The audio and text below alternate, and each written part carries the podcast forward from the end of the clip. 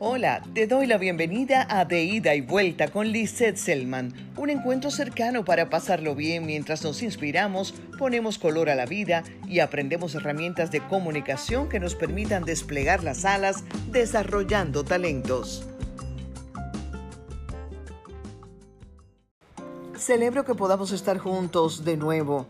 Hoy continuamos con la segunda parte de El poder de las palabras y espero que luego de escuchar puedas reflexionar sobre el contenido y tal vez pensar de una manera distinta sobre cómo utilizar el lenguaje oral para manifestar tus sentimientos, tus ideas y tus emociones, siempre en positivo.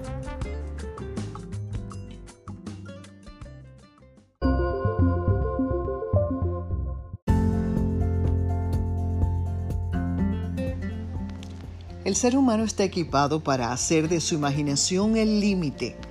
En él reside una fuerza poderosa y subutilizada, particularmente en la cultura occidental, como es la mente, motor de los pensamientos que se traducen en ideas, se conectan a la intención siempre que haya voluntad y se materializan con toda la intensidad posible, haciéndose realidad.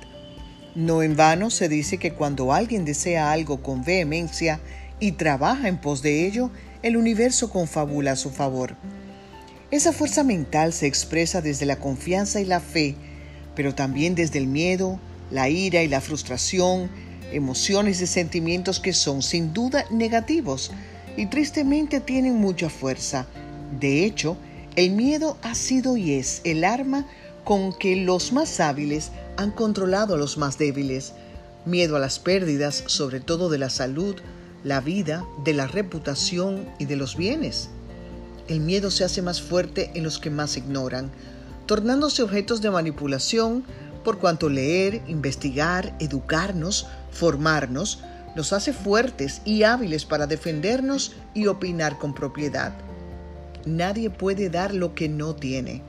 Si en el interior del ser hay vacíos espirituales, emocionales e intelectuales, lo que de ahí emane será lo mismo pero si en cambio se trata de un ser que cultiva su integridad desde la espiritualidad, con sentimientos y emociones sanos, con contenidos que alimenten su intelecto, lo que salga de su ser en energía, palabras y acciones tendrán el mismo calibre y serán capaces de construir para sí mismos y para los demás.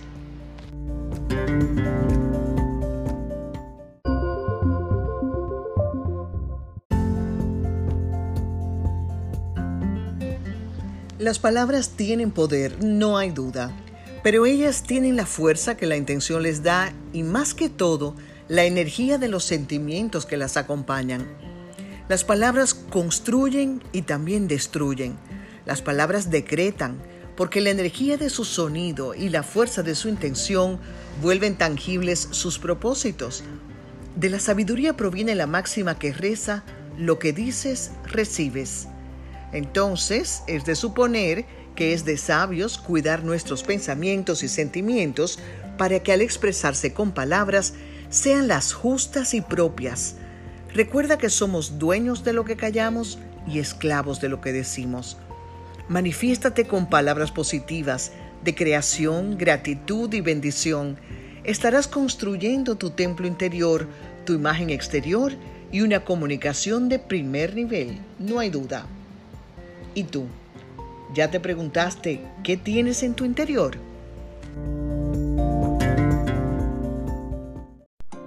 Hasta aquí hemos llegado en este capítulo. Te deseo buena vida. Visita mi página web liselman.com y búscame en las redes sociales como arroba liselman y hagamos más fuerte nuestra comunidad. Te extiendo mi gratitud y la invitación a encontrarnos en el próximo capítulo de Ida y Vuelta.